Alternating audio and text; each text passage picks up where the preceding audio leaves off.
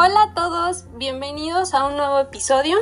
Aquí estamos las cinco futuras internacionalistas reunidas para contarles el nuevo tema de esta semana.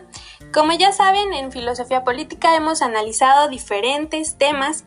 En este caso vamos a tocar el multiculturalismo de la mano de diferentes autores, pero inmerso en, en la industria del entretenimiento, en este caso la música.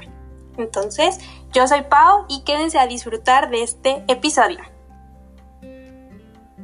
Hola, yo soy Valeria. Hola, aquí está Melanie. Yo soy Pame. Y Valeria. Bueno, eh, para comenzar, eh, para los aquellos que no eh, saben bien lo que es el multiculturalismo, lo vamos a tomar de la mano de Zizek. Y para él el multiculturalismo es una forma de racismo negada invertida, autorreferencial y básicamente él quiere decir que el multiculturalismo eh, es una forma de racismo con distancia, ¿no? Entonces, simplemente es como para poner sobre la mesa que es el multiculturalismo. Y ahora sí los dejo con mi compañera eh, Melanie, que nos va a introducir a los temas que vamos a hablar hoy. Bueno, pues también un poquito hablando de ya eh, cultura, multiculturalismo sobre todo, este, y sobre todo pues ya este en la industria del entretenimiento, como bien decía Pame, este, no sé si algunas de ustedes, eh, amigas, han visto ese video muy famoso. O sea, todos conocemos a Juan Gabriel, ¿no? Pero seguro ese video de su canción de ¿Qué necesidad? O sea, apenas igual lo estaba viendo y dije, wow, o sea, la cultura de, todas las personas que se ve, al menos físicamente, ¿no? Que no son de una misma etnia, por así decirlo, que pues bueno, sabemos que no hay razas ni nada de eso, pero los rasgos físicos y todo eso como que nos hace pensar que cierta persona es de cierto lugar, ¿no? Entonces estaba viendo ese video y me llamó mucho la atención. Quisiera saber qué opinan ustedes, así como eh, no tanto de la letra de la canción, sino el mensaje que quiere dar nuestro Juanga con este video. A ver, quisiera escucharlas.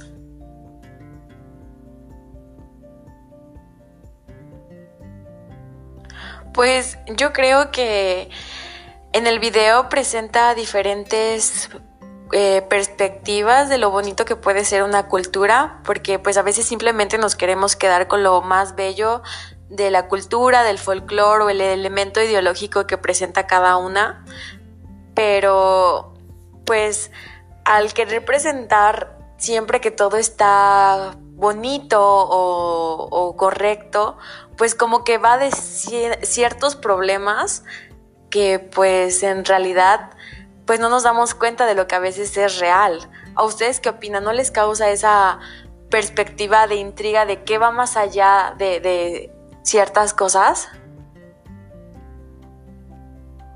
Sí, creo que al ver como el video más que nada y también la letra de la canción, pero creo que nos como que endulza como esta parte de decir si hay personas de varios países y con diferentes rasgos y como que todo es bonito y todos tenemos que aceptarnos y todos tenemos que convivir. Entonces siento que evidentemente pues no, no lo hizo como con una eh, mala intención, pero sí creo que de alguna forma es como idealizar de o poner como, como muy superficialmente lo que estas culturas nos pueden mostrar, ¿no? O la diversidad.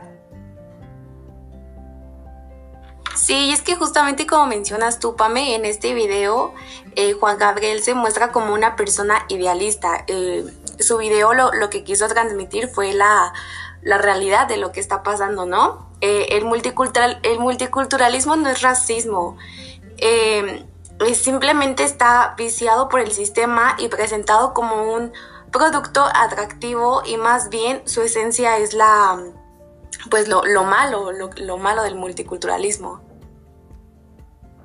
No, y es que aparte, o sea, mi estimadísimo Divo de Juárez estaba adelantado a su época con ese video, que ahorita no tengo el dato de en qué año se lanzó, pero el, el, libro este de Zizek de En defensa de la intolerancia, donde aborda lo del multiculturalismo, pues es bastante reciente. Entonces, como digo, o sea, estaba adelantadísimo a su época y nos mostró, sin saberlo él mismo, eh, algo de eh, un, un, tema avanzado en la filosofía contemporánea, ¿no? ¿No, ¿no piensa en eso?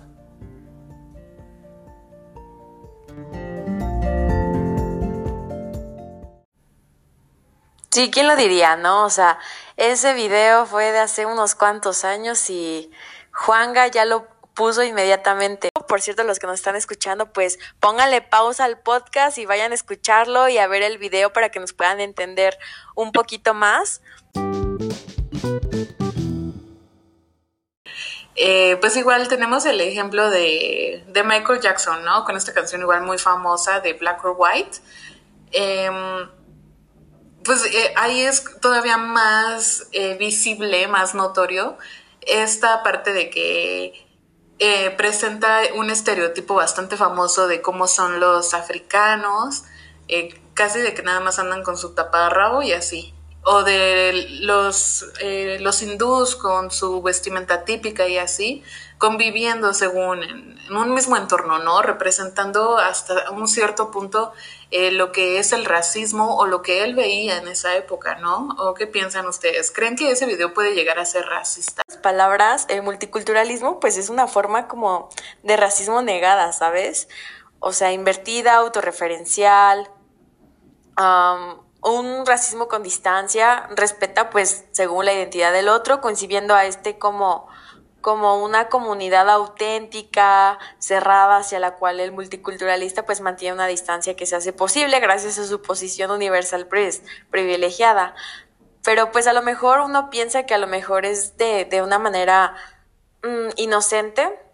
Y algo que me, que, me, que me llama mucho la atención es que dentro de estos dos videos se muestra como, como que esa unión, eh, ser felices todos, ser libre, ser libres o estar unidos, pero pues eso a veces no es realmente lo, lo que sucede, ¿sabes? Porque quiere como esa aceptación forzada de que sí, te acepto a ti, te acepto a ti, te acepto a ti, pero es como una aceptación forzada, ¿sabes? Entonces, pues eh, es, es como solo que seamos tolerantes y aceptemos, pero por ejemplo, problemas como la xenofobia pues no se van a resolver por la tolerancia cultural, ¿sabes? de la ilustración, donde habla sobre pues la industria y cómo tiene que jugar a la par del capitalismo. Entonces, Michael, si bien apuesta por dejar a un lado eh, eh, las organizaciones que promuevan a la violencia, al terrorismo y al racismo, sigue jugando eh, del lado del capitalismo y diciendo, bueno, eh, voy a usar estrategias buenas en, en plataformas, esta plataforma muy famosa donde se suben videos y, y poder este hacer parte de esta comunidad de afroamericanos, afrodescendientes y que sigan escuchando su música. Al final de cuentas con eso crecimos y con eso muchas personas se, se identifican, entonces pues, está bien y yo siento que hace un buen trabajo al reconocer que existe este tipo de, de, de minorías. ¿Qué opinan? Sí, yo concuerdo contigo, Pau, y creo que en general, pues evidentemente a veces llegamos a ser como eh, ignorantes y gracias a esa ignorancia, pues cometemos como ciertos actos que a lo mejor pues no están del todo bien, pero pues realmente no, los, no lo hacemos con el afán de pues de lastimar. Y creo que es algo que al menos a mí eh, el multi culturalismo como que me ha hecho eh, o a la hora de analizarlo me ha hecho cambiar mi perspectiva ya que ahora creo que como que la multiculturalidad entiende que si naces en otra cultura determinada no puedes adquirir otra sabes o sea como que te encasilla en algo que ya eres. Y creo que a lo mejor podríamos cambiar ese, ese chip y decir, bueno, o sea, podemos entender que hay personas con diversas situaciones, con diversas cuestiones y que pues de alguna forma no, no tenemos que y no porque no cumplamos esos estándares eh, somos malos, ¿no? O, o nos tienen que rechazar o nos tienen que tratar mal o diversas cuestiones que a lo mejor como que la multiculturalidad trata de disfrazar, ¿no?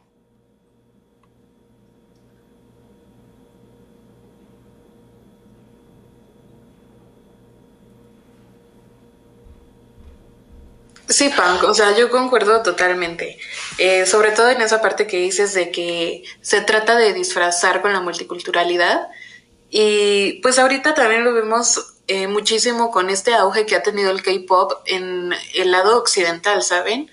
Al menos a mí no, no me gusta tanto, o sea, como que no soy fan de la música, pero, o sea, suena bien. Y aparte, esa nueva cultura eh, ha traído de una u otra forma costumbres que nosotros no teníamos o idealizar un estilo de vida que para nada se adapta a nuestras necesidades. Eh, pero bueno, a lo mejor ustedes tienen un ejemplo mejor porque pues les digo, yo no estoy familiarizada mucho con el K-Pop. Ah, ¿sabes? Eh, recordé una temporada, creo que era por el, ay, no recuerdo, 2012, 2010, un aproximadamente así, cuando estaba suena y suena la canción del Gabna Style de Psy. No, estaba en todos lados, en la radio. Y bueno, yo creo que esa danza pegadiza del caballo, que así se llamaba, imagínate, hasta se bailó en la sede de las Naciones Unidas, o sea, con eso te digo.